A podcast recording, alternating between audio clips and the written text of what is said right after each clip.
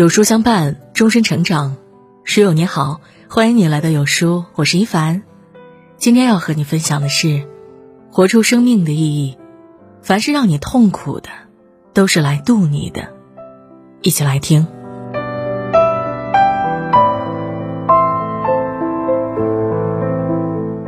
《活出生命的意义》一书是美国国会评选出的最具影响力的十本著作之一。目前呀，这本书的销量超过一千二百万册，被译为二十四种语言，享誉全球。作者维克多·弗兰克尔是著名的心理学家，被称为二十世纪的一个奇迹。纳粹期间，身为犹太人的他被关进了号称“死亡工厂”的奥斯维辛集中营。他不仅在地狱般的牢笼中活了下来，还开创了意义疗法，为陷入绝境的人们重新燃起了希望。每个在痛苦和绝望中挣扎的人，都能从他的故事中汲取力量。在世间跋山涉水，谁不是带着一身伤？但等台风过境，雨过天晴后，就会恍然大悟：原来，人生中遇到的所有痛苦，其实都是来渡你的。世事起伏无常，生活多的是苦难。二十世纪三十年代。整个欧洲都笼罩在纳粹的恐怖之中。当时，维兰克尔是维也纳一家医院的神经官能症科主任，组建了幸福美满的家庭。美国驻维也纳领事馆为保护他的安全，邀请他去领取移民签证，但他舍不得抛下痛苦的患者和年迈的父母，决定留下来。谁知，短短几个月后，纳粹占领维也纳来。他和父母、妻子、兄弟姐妹都被抓进了奥斯维辛集中营。与弗兰克尔一同被送进来的有一千五百个人，其中有不少是商人、医生、教师、科研工作者等。然而，原本生活体面、备受尊重的他们，都沦为了被肆意践踏和欺辱的囚徒，时刻面临毒气室、焚烧炉和大屠杀的威胁。他们带来的所有财物都被党卫军扣下，还像牲畜一样被关进了最多只能容纳两百人的棚屋里。在这里，他们每天只能吃一小块面包加一碗汤，一年四季只能穿一身单薄破旧的衣服，还要做修铁路、铺轨道等辛苦的体力活。晚上睡觉时，他们挤在木板床上，九个人合用两条毯子，把沾满泥浆的鞋子当枕头。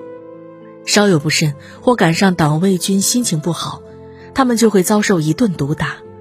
更可怕的是，一旦身体垮了，干不了重活，就会被送进毒气室里了结生命。恶劣的条件、残忍的虐待和巨大的恐惧，把囚徒们折磨得不成人样。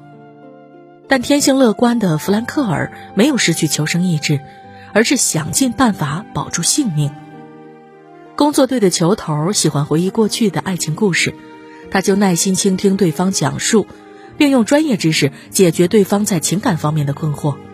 为此，球头格外关照他，安排他做轻松一点的活儿，多分给他一点食物，还在他得罪工头时挺身而出替他说话。集中营里会定期举办一些文艺表演，他只要有机会参加，就卖力的给那些凶神恶煞的工头们叫好，因此。工头们对他的印象不错，他在工地上干活时再也不会被莫名其妙的虐待和毒打。就这样，他奇迹般的在集中营中活了下来，甚至渐渐适应了这里的环境。一夜之间从人间坠入地狱，他却不抱怨、不放弃，努力找到了生的希望。想起法国作家波伏娃笔下的经典对话：“您真爱生活？是的，我爱生活。”您从来不曾有过痛苦，有过几次，但是痛苦本身也是生活。人生似海，浮起浮沉，不知归处。苦难如潮，一波未平，一波又起。每个人的生命里，总会遇到层出不穷的麻烦，以及纷沓而至的难题。也许是经常起早贪黑，四处兼职，却连房租都交不起的穷困。也许是每天熬夜加班辛苦工作，却被公司无情辞退的心酸；也许是正值岁月静好、家庭幸福，却被意外事故击垮的无常。我们这一生会吃很多苦，受很多伤，会经历无数的悲欢离合，但日子再难，生活再苦，也终究会过去。岩缝里能开出娇艳的鲜花，荒原里也能长出参天的大树。勇于迎难而上，绝不轻言放弃，万丈深渊也困不住你。人生所有的痛苦，都是来渡你的。歌德说过一句话：“痛苦留给的一切，请细加回味。苦难一经过去，苦难就会变为甘美。人生好比香料，被坎坷捣得愈碎，被挫折磨得愈细，反而愈发醇厚。尽管弗兰克尔求生欲望强烈，但日复一日的折磨一度让他陷入绝望。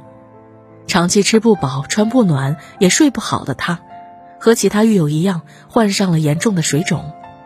他双脚肿大，膝盖不能弯曲，脚上还生了冻疮，每迈一步都疼痛难忍。后来，他被安排去照顾病人时，还不幸感染了伤寒，险些被送进焚烧炉。一次又一次站在死亡边缘的经历，让他开始重新思考生命的意义。他观察了集中营里形形色色的人，发现他们只要心里有所爱之人或未完成的事业，就永远不会抛弃自己的生命。于是他暗下决心，不能让自己悄无声息地死于劳累或疾病，而是把集中营当做一次心理学实践。在狱友们内心麻木、逐渐丧失自我时，他用互相编笑话的方式，教会他们如何漠视苦难。在狱友们情绪低落、想要放弃希望时，他用慷慨激昂的演讲鼓励大家重新振作起来。哪怕自己患上伤寒，甚至随时都有可能病死或被杀害，他也不停地在碎纸片上记笔记，为将来出版心理学书籍做准备。三年的牢狱之灾让他的内心越来越强大，他对人性也有了更深刻的认识，研究出了独特的集中营心理学。正是身体上难忍的痛苦，激发出了他精神上无穷的动力。泰戈尔曾说：“只有经历过地狱般的磨练，才能练出创造天堂的力量。经一番彻骨之寒，傲梅才能于风中盛放；历一场断翅之痛，苍鹰才能在天际翱翔。”我们总是害怕挫折，害怕面对痛楚，却不知正是难熬的苦。铸成了向上攀登的路。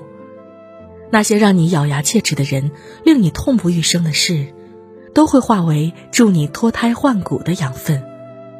你遇到的所有苦难，都是人生的试炼。扛住疾风骤雨，闯过刀山火海，再柔弱的身躯，也会长成钢筋铁骨。你能承受多大的痛苦，就能获得多大的成就。一九四五年，弗兰克尔从集中营获救后，发现自己极为孤独。他的父母、弟弟和被抓时已经怀孕的妻子，全都因疾病和饥饿在狱中去世。跟他在集中营里幸存下来的同行，也纷纷移居别国。没有亲人也没有朋友的他，决定重操精神病学家的旧业，帮助那些战后饱受精神折磨的人。他全身心地投入到工作中，将自己的经验与学术结合，开创了意义疗法。